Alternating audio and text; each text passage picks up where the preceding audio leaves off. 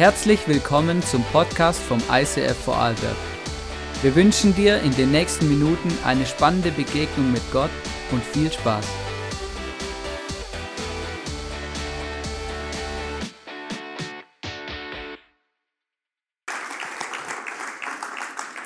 Vielen Dank, Hannes. Nach der Einleitung da muss eigentlich nur heroben stehen und nichts mehr sagen, oder? Ein bisschen strahlen. es ist so toll, bei euch zu sein. Ich freue mich riesig und ich habe mich die ganze Woche schon darauf gefreut, mit euch gemeinsam das Wort Gottes anzuschauen, mit euch gemeinsam zu hören, was Gott am Herzen hat. Und im Moment predigt ja der Hannes Schmidt bei uns in der Gemeinde in Innsbruck. Ich denke, es ist gar nicht so einfach. Jetzt kommt ja dieser zweite Lockdown. Voraussichtlich gibt es keine Gottesdienste mehr. Heute dürfte letzte Celebration sein. Voraussichtlich live bis zum 6. Dezember. Und wenn man da nicht in der eigenen Church ist, ist das manchmal ganz schön ah, herausfordernd. Aber wir werden beide unser Bestes geben und vertrauen vor allem, dass Gott dir heute persönlich begegnet. Ob du da bist, ob du auf dem Livestream dabei bist. Gott ist nicht abhängig von irgendwelchen Medien oder ähnlichen Dingen. Er kann durch alles wirken. Und das ist das Großartige an unserem Gott. Dass er Menschen begegnet, egal wo sie sind, egal wie es ihnen geht, egal was sie brauchen. Er ist derjenige, der für jeden die richtige Antwort hat und der für jeden eine großartige Zukunft hat.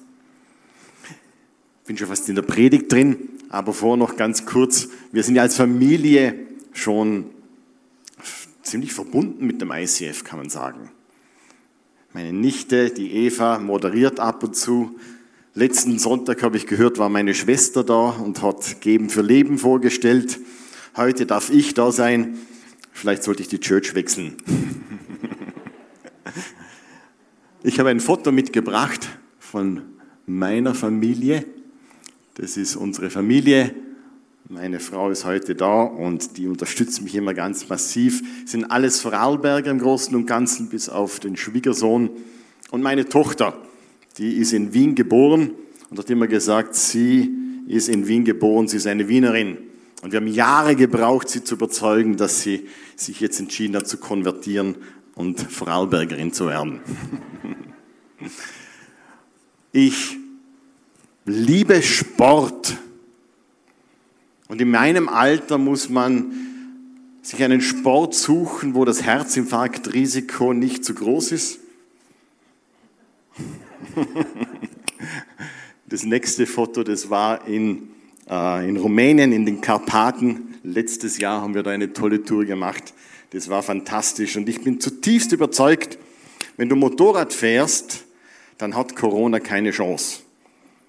Ab einer gewissen Geschwindigkeit können diese Viren nämlich nicht mehr andocken. Die, die sausen so an dir vorbei. Und darum ist wahrscheinlich Motorradfahren etwas, was hilfreich sein kann in dieser Situation, wenn nicht gerade Winter ist. Ich möchte heute mit euch über ein Thema reden, von dem ich glaube, dass es ganz, ganz entscheidend ist für uns, für jeden persönlich, aber auch für uns als Kirche, als Gemeinde und kirchenübergreifend. Ich möchte mit euch heute über das Thema Ermutigung sprechen. Ihr habt ja bei euch in eurer Church dieses, diesen Wert Begeisterung. Und das ist was Großartiges, nämlich eine begeisterte Kirche ist unstoppable. Wenn wir begeistert sind von Gott, dann zieht das Menschen an, dann widerspiegelt es unseren Herrn und die Menschen können ihn sehen, wie er wirklich ist. Denn Gott ist jemand, der begeistert ist. Gott ist jemand, der ermutigt. Als er die Geschöpfung gemacht hat, hat er gesagt, als er fertig war, und es ist sehr, sehr gut. Er war begeistert von dem, was er für uns geschaffen hat. Allerdings leben wir in einer Kultur, die sich manchmal schwer tut, speziell so im mitteleuropäischen Bereich mit Ermutigung. Wir leben in einer Kultur, die sehr, sehr problemfokussiert ist. Wenn du eine Idee hast, dann findest du sofort zehn Leute, die dir sagen, warum sie nicht funktioniert. Aber du findest selten drei, vier Leute, die sagen, super toll, wir sind dabei, wir machen damit. Kennt ihr das Sprichwort in Vorarlberg? Nicht geschumpfen ist genug gelobt. Nicht schimpfen ist genug loben. Es ist ein absoluter Blödsinn. Völlig daneben, völlig weg von dem, wie Gott ist und wie Gott Dinge tut. In der Psychologie heißt es, wenn du auf eine negative Aussage, die du bekommst, brauchst du sieben positive, damit du wieder auf dem Nulllevel bist. Jetzt stell dir vor, was sowas mit uns Menschen tut. Wir brauchen Ermutigung. Und ich möchte mit euch heute ein paar Personen, zwei Personen konkret aus der Bibel anschauen. Die erste Person, die wir uns anschauen, ist, an der erkennen wir, dass Gott ein Ermutiger ist. Und dass Gott in dir Dinge sieht, die du selber vielleicht nicht siehst. Und die zweite Person, die wir anschauen, ist jemand, der verstanden hat, dass dieser Gott ein Ermutiger ist, der verstanden hat, dass dieser Gott in ihm lebt und der selber zu einem Ermutiger geworden ist. Und dann schauen wir uns noch an, was das praktisch in unserem Leben heißt, nämlich der Paulus schreibt in Philippa 2 darüber. Es gibt so einen Witz, den ich vor kurzem gehört habe, der eigentlich doch recht viel Tiefgang hat. Und in diesem Witz wird ein amerikanischer Vater und ein Vorarlberger Vater verglichen miteinander. Und der amerikanische Vater sagt zu seinem Sohn, Junge, in dir steckt so viel. Du hast so viele Talente, du hast so viele Gaben, du hast alles, um der nächste Präsident von Amerika zu werden. Und der Vorarlberger Vater schaut auf seinen Sohn, schaut ihn so an und sagt, Bürble, du musst noch viel lernen, bis aus dir was Gescheites wird. Und Church ist eine geistliche Familie, die im kompletten Gegensatz zu diesen Dingen leben soll. Gemeinde ist etwas, wo Gott uns begegnet, wo Gott uns in seiner Kraft bestärkt, in dem zu leben, was er in uns hineingelegt hat. Und darum ist mit Gott zu leben sowas Großartiges, weil du mit Gott immer Zukunft hast. Weil du mit Gott immer weißt, woher du kommst, warum du da bist und wohin es gehen wird. Wir haben es heute schon gehört. Schlussendlich in diesem Poetry Slam, schlussendlich kommt der Herr und er richtet sein Reich auf und wir werden in einem Zustand mit ihm sein, von dem wir, den wir uns nur so erträumen können, vorstellen können. Aber es wird weit über alles sein, was wir denken und was wir uns so bisher erlebt haben. Lass uns hineingehen in das Buch der Richter. Der Titel der Message von heute ist From Zero to Hero. Von 0 auf 100 kann man sagen.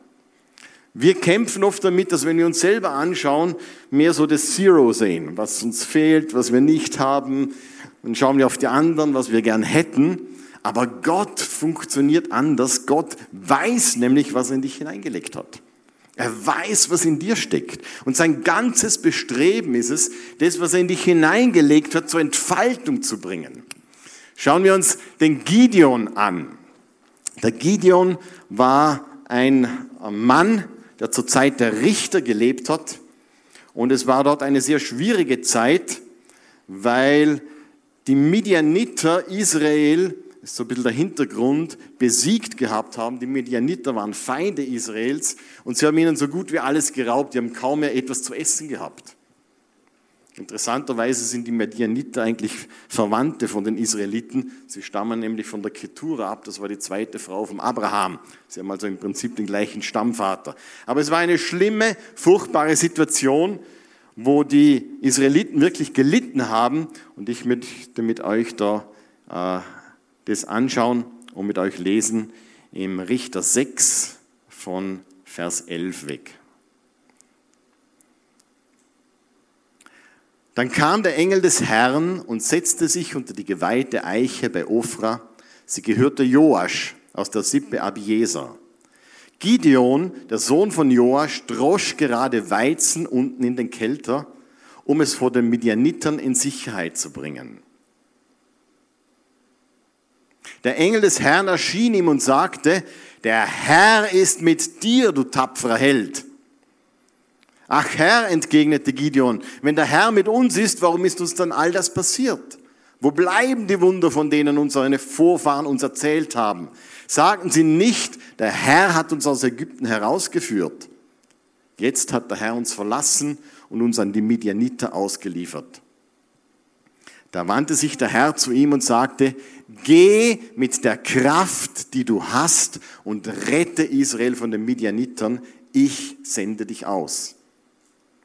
Aber mein Herr antwortete Gideon, womit kann ich Israel retten? Meine Sippe ist die schwächste im ganzen Stamm Manasse und ich bin der jüngste in meiner Familie. Der Herr sagte zu ihm, ich werde mit dir sein. Du wirst Midian vernichten, als wäre es nur ein einziger Mann. Wir haben da eine ganz interessante Situation. Der Gideon drischt Weizen in, im Weinkelter, was schon ganz außergewöhnlich ist. Weil Weizen trischt man entweder auf dem Dach oder auf einem Hügel, wo der Wind die Spreu wegtragen kann. Und er trischt es in der Kälte. Warum? Weil er Angst hat. Er fürchtet sich, dass er, wenn er öffentlich den Weizen trischt, die Midianiter kommen und ihm das letzte bisschen noch stehlen, was er hat. Er hat die Hose gestrichen voll. Er fürchtet sich. Und jetzt kommt auf einmal dieser Engel zu ihm. Und was sagt er zu ihm? Der Herr ist mit dir, du starker Held. Ich stelle mir das so bildlich vor, also wenn du so voller Angst bist und dich versteckst und dann kommt auf einmal so jemand zu dir und sagt, du starker Held. Wie fühlst du dich da dabei? Schon ein bisschen verarscht, oder? Also entweder hat der Tomaten auf den Augen, der sieht ja, dass ich mich da verstecke, dass ich voller Angst bin und er kommt und sagt, du starker Held. Verspottet er den Gideon? Überhaupt nicht. Aber dieser Engel des Herrn, der oft auch mit Gott gleichgesetzt wird oder mit Jesus, sieht im Gideon, was Gideon nicht sehen kann. Er sieht im Gideon das, was Gott in ihn hineingelegt hat, nämlich, dass er ein starker Held ist, oder eine andere Übersetzung sagt, ein starker Krieger. Und es braucht einige Zeit, bis er den Gideon dann übersetzt hat. Aber so ist Gott. Er sieht nicht das, was vor Augen ist, sondern er sieht ins Herz und indem er in das Herz hineinschaut, gut, das klingt jetzt komisch, aber Gott weiß sowieso, was in deinem Herzen ist. Er muss nicht erst hineinschauen. Er hat dich geschaffen. Er weiß, was er in dich hineingelegt hat. Und was der Engel da tun muss, ist der Gideon überzeugen, dass er es auch glaubt.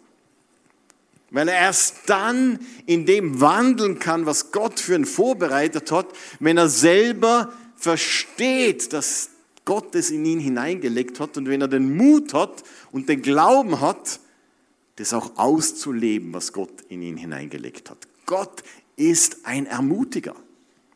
Er sieht, was in dir ist, selbst wenn du selber vielleicht gar nicht im Moment sehen kannst. Er sagt dem Gideon, der sofort einen Haufen Ausreden hat. Kennst du das? kann ich nicht. Warum soll ich das machen? Habe ich noch nie getan. Ich glaube ich nicht, dass ich das schaffe.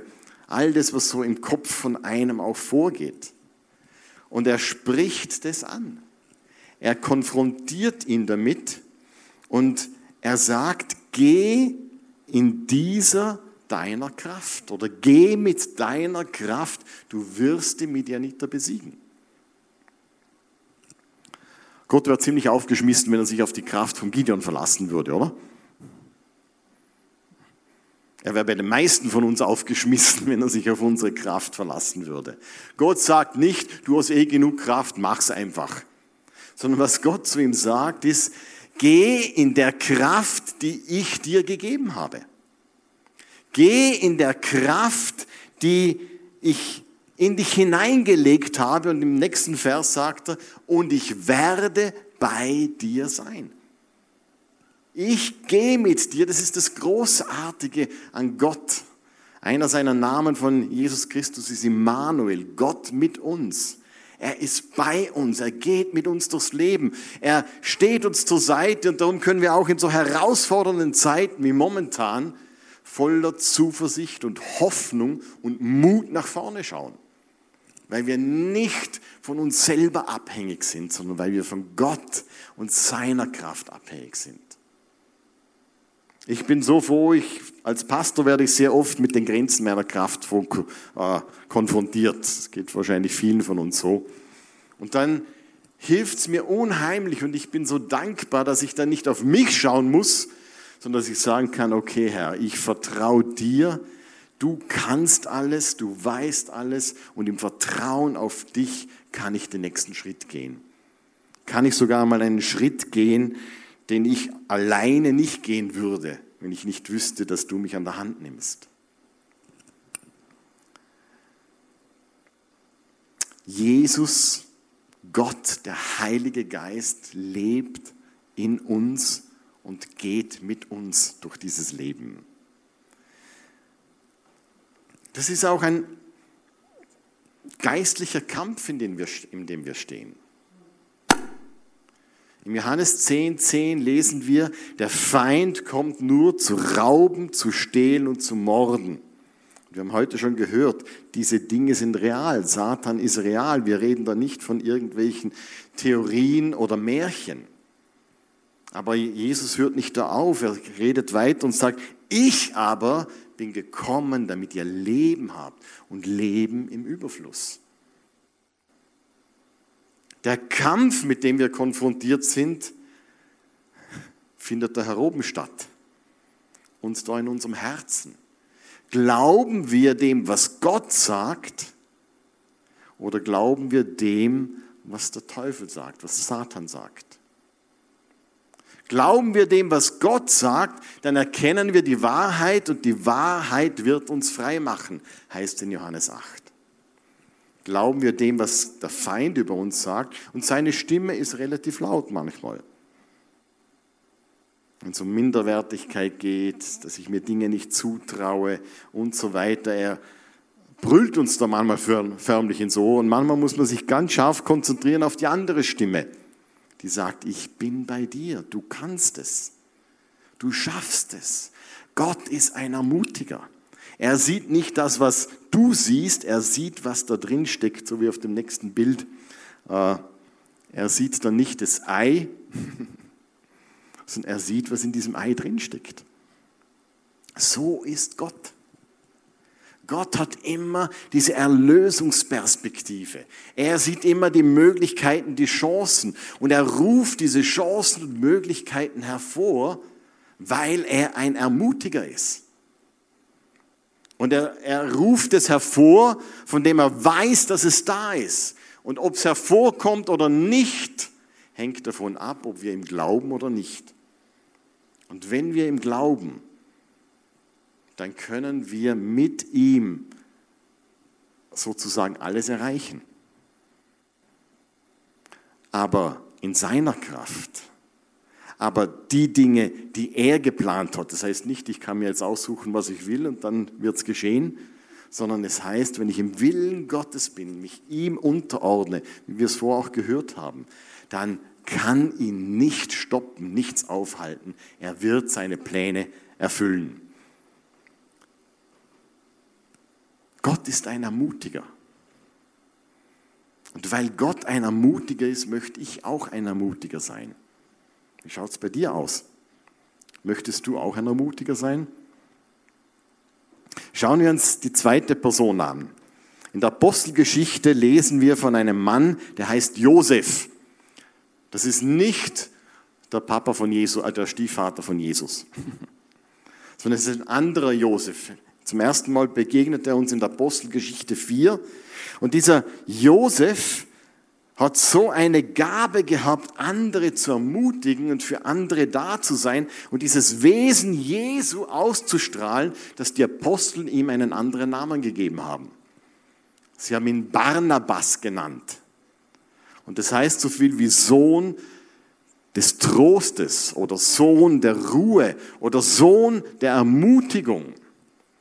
In dieser aramäischen Wurzel von diesem Wort steckt auch das Prophetische drin.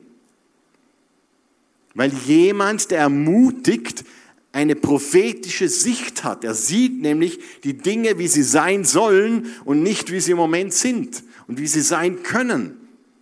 Es ist interessant, dieses Wort Ermutiger, im, Griechischen ist das das Wort Paraklesis. Und wie heißt der Heilige Geist auf Griechisch? Der Heilige Geist heißt Parakletos. Der Heilige Geist ist ein Ermutiger. Er ist ein Beistand, ein Tröster. Wir lesen all diese Dinge im Neuen Testament. Auf alle Fälle, da kommt zum ersten Mal dieser Barnabas vor und er verkauft auch einen Acker oder ein Haus und gibt das Geld den Aposteln, damit sie da auch Gutes tun können. Das zweite Mal, wo wir diesem Barnabas, diesem Ermutiger begegnen, ist in der Apostelgeschichte 9. Da wird er nämlich von den Aposteln ausgesandt nach Antiochien. Dort hat, ist zufällig eine Gemeinde entstanden. Leute, die zu Pfingsten in Jerusalem waren, sind zurück nach Antiochien, haben anderen erzählt, mehr Leute haben Jesus gefunden. Und so schicken sie den Barnabas hin, damit er sich das Ganze anschaut und die Menschen dort ermutigt. Und er geht hin und ermutigt sie. Und dann tut er noch was anderes. Der Barnabas hat nämlich einige Kapitel davor eine Begegnung mit dem Paulus gehabt. Ich glaube, ich habe es vorher verwechselt, das ist Apostelgeschichte 9.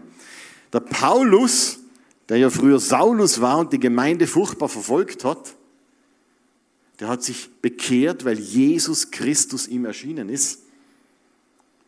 Und er war dann in Damaskus und hat dort gepredigt und war dort einige Jahre wahrscheinlich dort. Und irgendwann kommt er nach Jerusalem und will sich den Gläubigen anschließen und keiner lässt ihn.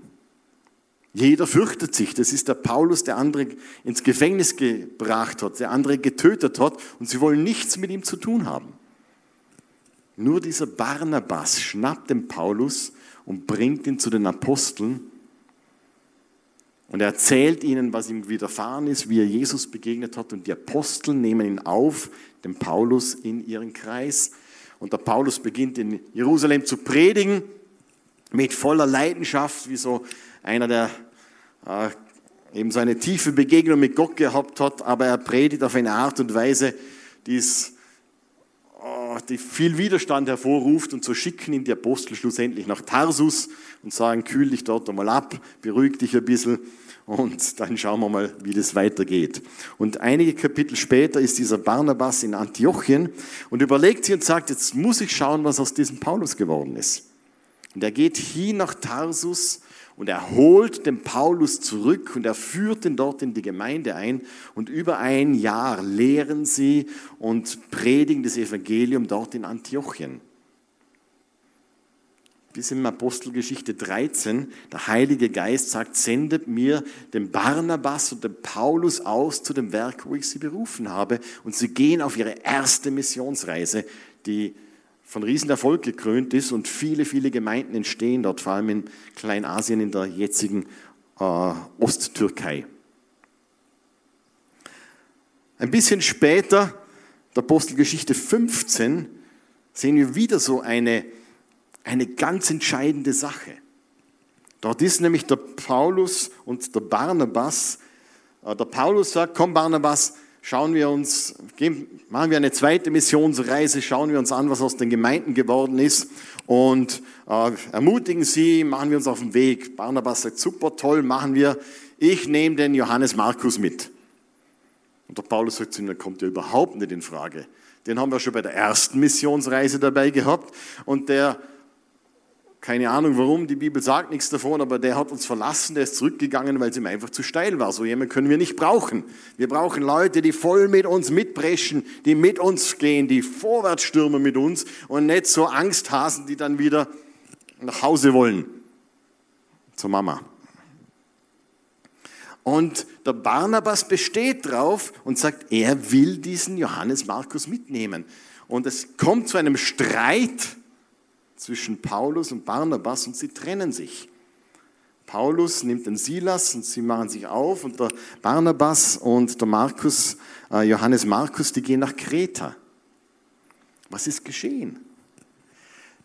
Der Barnabas hat im, im, im, im Johannes Markus was gesehen, das der, das der Paulus nicht gesehen hat. Und er hat gewusst, er muss in diesen jungen Mann investieren, weil Gott hat mit dem was vor. Der Barnabas ist verantwortlich, dass wir fast zwei Drittel des Neuen Testamentes haben.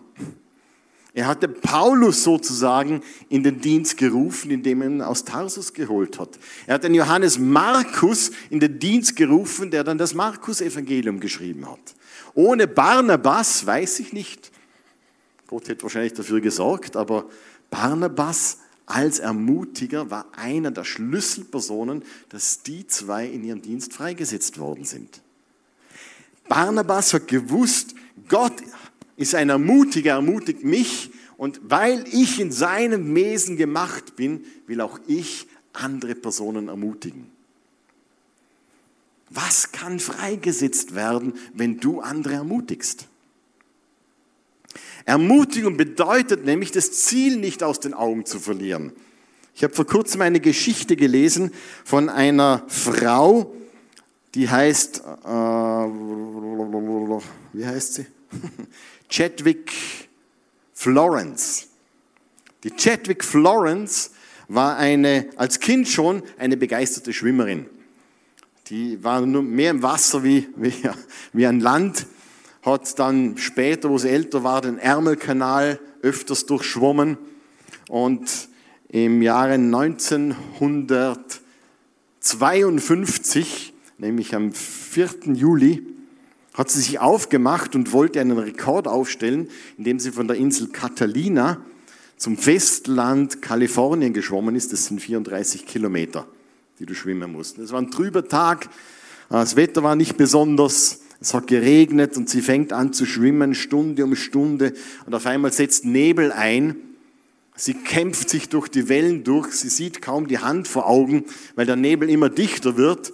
Und kämpft sich Stunde um Stunde weiter, bis sie zu dem Punkt kommt, wo sie sagt, sie kann nicht mehr. Sie weiß nicht, wo sie ist. Sie sieht nichts und sie gibt auf. Und als sie dann ins Boot genommen wird, kommen sie drauf, oder kommt sie drauf, dass sie nur noch 800 Meter vom Ufer entfernt gewesen ist. Später im Interview hat sie gesagt, wenn ich das Ufer gesehen hätte, hätte ich es geschafft. Wenn ich das Ziel gesehen hätte und der Nebel nicht gewesen wäre, hätte ich es geschafft. Und im Glauben ist es so ähnlich wenn wir das Ziel vor Augen haben und wenn wir Menschen haben, die uns ermutigen, dieses Ziel nicht aus den Augen zu verlieren, dann schaffen wir es. Ermutigung hilft dir, dass du immer wieder das Ziel erkennen kannst. 2003 habe ich die Gemeinde in Innsbruck übernommen und der damalige Pastor, ein sehr visionärischer Mann, der wirklich vieles bewegt hat, ist so fast von heute auf morgen gegangen. Der Übergang war sehr schwierig und all diese Dinge. Ich habe dann gedacht, okay, Gott hat mir gesagt, dass er mich verwenden wird. Jetzt geht's los, jetzt kommt Erweckung, jetzt äh, brich, brechen die Dinge auf und es ist Erweckung gekommen, nämlich eine Gideon-Erweckung. Weiß jemand, was eine Gideon-Erweckung ist? Bei einer Gideon-Erweckung werden es immer weniger. Gideon hat zuerst eine Armee von 35.000 und die wird dann reduziert auf 10.000 und die wird dann reduziert auf 300 und mit 300 besiegt er dann die Midianiter. Und das hat dann sehr dazu geführt, dass ich an mir selber auch gezweifelt habe, dass ich nicht mehr sehen konnte, dass ich der richtige Mann bin, dass ich nicht mehr sehen konnte, die Berufung, die Gott für mich hat. Kann mich noch erinnern, ich habe Spaziergänge gemacht und mein Herz Gott ausgeschüttet. Zu der Zeit bin ich viel spazieren gegangen. Und was mich gerettet hat, waren zwei Dinge. Auf der einen Seite hat mich gerettet die Gnade Gottes. Weil die Gnade Gottes immer größer ist wie unser Vermögen oder wo wir denken, jetzt ist, es geht nicht mehr weiter. Aber das Zweite, was mich gerettet hat, waren Menschen, die in dieser Situation an mich geglaubt haben. Die mir immer wieder gesagt haben, nein, Gott hat dich berufen. Du bist, du wirst es schaffen, du kannst es. Gott ist bei dir. Er hat dich nicht aufgegeben und mir geholfen haben, das Ziel immer wieder vor Augen zu sehen. Das hat mir die Kraft auch in meiner Seele gegeben, weil manchmal bist du an dem Punkt, wo deine Seele einfach nicht mehr kann. Ermutigung ist so, so wichtig. Und ich möchte uns herausfordern, dass wir uns entscheiden, ermutiger zu sein. Mach dir einen, einen Post-it, häng dir das irgendwo hin oder stell einen Alarm auf deinem Handy, wie immer du das machst, wo dann draufsteht, heute schon gelobt. Hast du heute schon jemanden ermutigt? Hast du heute schon jemandem irgendwas gesagt, was ihn weiterbringt? Gott ist ein Ermutiger und weil wir sein Wesen haben, dürfen auch wir andere ermutigen, sind auch wir Ermutiger. Ich möchte noch die Stelle im Philipperbrief vorlesen. Und weil es dort so schön beschrieben ist. Dort heißt es, Philipper Kapitel 2, Ermutigt ihr euch gegenseitig, Christus nachzufolgen. Tröstet ihr euch gegenseitig in Liebe. Seid ihr im Heiligen Geist verbunden, gibt es unter euch Barmherzigkeit und Mitgefühl, dann macht doch meine Freude vollkommen, indem ihr in guter Gemeinschaft zusammenarbeitet, einander liebt und von ganzem Herzen zusammenhaltet. Seid nicht selbstsüchtig, Strebt nicht danach, einen guten Eindruck auf andere zu machen, sondern seid bescheiden und achtet den anderen höher als euch selbst. Denkt nicht nur an eure eigenen Angelegenheiten, sondern interessiert euch auch für die anderen und für das, was sie tun. Geht so miteinander um, wie Christus es euch vorgelebt hat. Ermutigung ist wichtig aber auch ganz besonders Ermutigung im Glauben. Wir können Menschen generell ermutigen, aber wir sind herausgefordert, uns gegenseitig im Glauben zu ermutigen. Dass wir im Glauben das Ziel nicht vor Augen, aus den Augen verlieren. Dass wir jetzt in dieser Zeit sehen können, Gott hat eine gute Zukunft. Und dieses Coronavirus wird ihn nicht stoppen. Ganz bestimmt nicht. Seine Pläne erfüllen sich. Und diese Gewissheit darf ich haben. Einander im Glauben zu ermutigen bedeutet auch, dass wir in einer gewissen Rechenschaft miteinander leben. Uns auch gegenseitig einmal korrigieren, wenn es notwendig ist und nicht nur denken, ah, geht mir nichts an, sondern wirklich dem anderen zu helfen, dass er in das hineinwächst, was Gott für ihn vorbereitet hat. Und da seid ihr als ICF eher auf einem sehr guten Weg, aber man kann das nicht genug tun. Dass wir in guter Gemeinschaft zusammenleben. Gute Gemeinschaft ist eine Gemeinschaft, die sich gegenseitig ermutigt. Gute Gemeinschaft ist eine Gemeinschaft, die nicht nur negativ redet über andere, sondern die auf dieses Ziel fokussiert und die Gott verherrlicht in dem, was sie tun. Und die einander Ermutigung ist. Wenn du in negativer Gemeinschaft bist, schau, dass du eine positive findest, die für dich ist und die dich ermutigt. Es ist wichtig, dass wir täglich diese Entscheidung treffen. Ich muss das für mich machen. Ich bin ein Mensch, dem das nicht so automatisch aus ihm heraussprudelt. Ich muss mir immer wieder bewusst entscheiden, andere zu ermutigen. Und es ist erstaunlich, wenn du dich entscheidest, dann siehst du während dem Tag so viele Gelegenheiten, wo du andere ermutigen kannst. Und wie würde diese Welt ausschauen, wenn wir lauter Ermutiger sind? Wie würde unsere Politik ausschauen? Wenn man sich gegenseitig ermutigt und zum Wohle des Landes arbeitet? Wie würde Österreich ausschauen, wenn wir Christen nicht nur kritisieren, was die Regierung alles falsch macht, sondern für sie im Gebet eintreten? Sie segnen und Gott vertrauen, dass er in ihren Herzen wirkt. Gott ist ein Ermutiger. Ich will auch ein Ermutiger sein. Und du? Lass uns beten miteinander.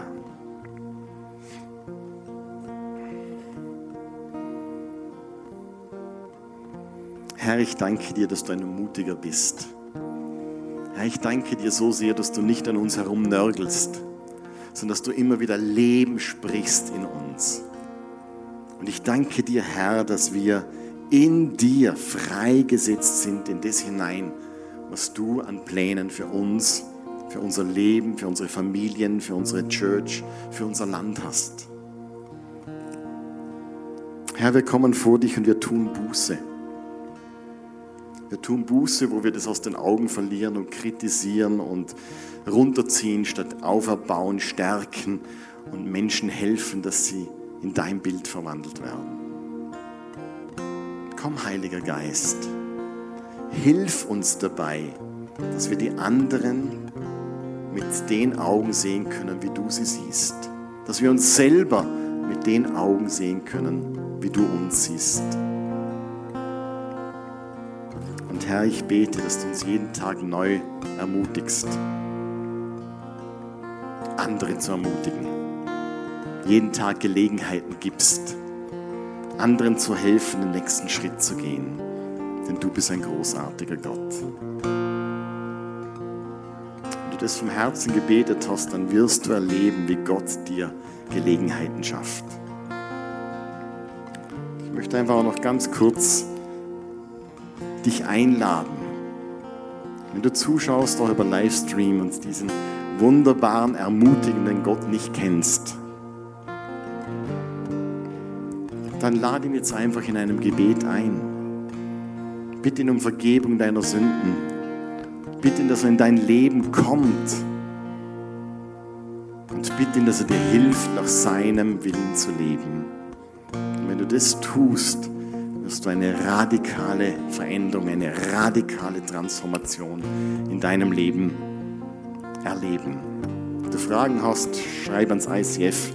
Die helfen dir gerne. Komm her und mach dich Teil von einer Gemeinde in deiner Umgebung. Ich segne dich mit diesem Geist der Ermutigung im Namen des Vaters, des Sohnes und des Heiligen Geistes. Amen.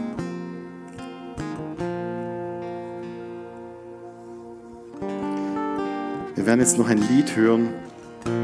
Vielleicht denkst du einfach ein bisschen nach über das, was du heute gehört hast. Oder bewegst Dinge, die dich angesprochen haben, vor Gott und hältst sie ihm hin, dass er in dein Leben kommen kann und die Dinge in sein Wesen umgestalten kann, die vielleicht noch nicht ihm entsprechen.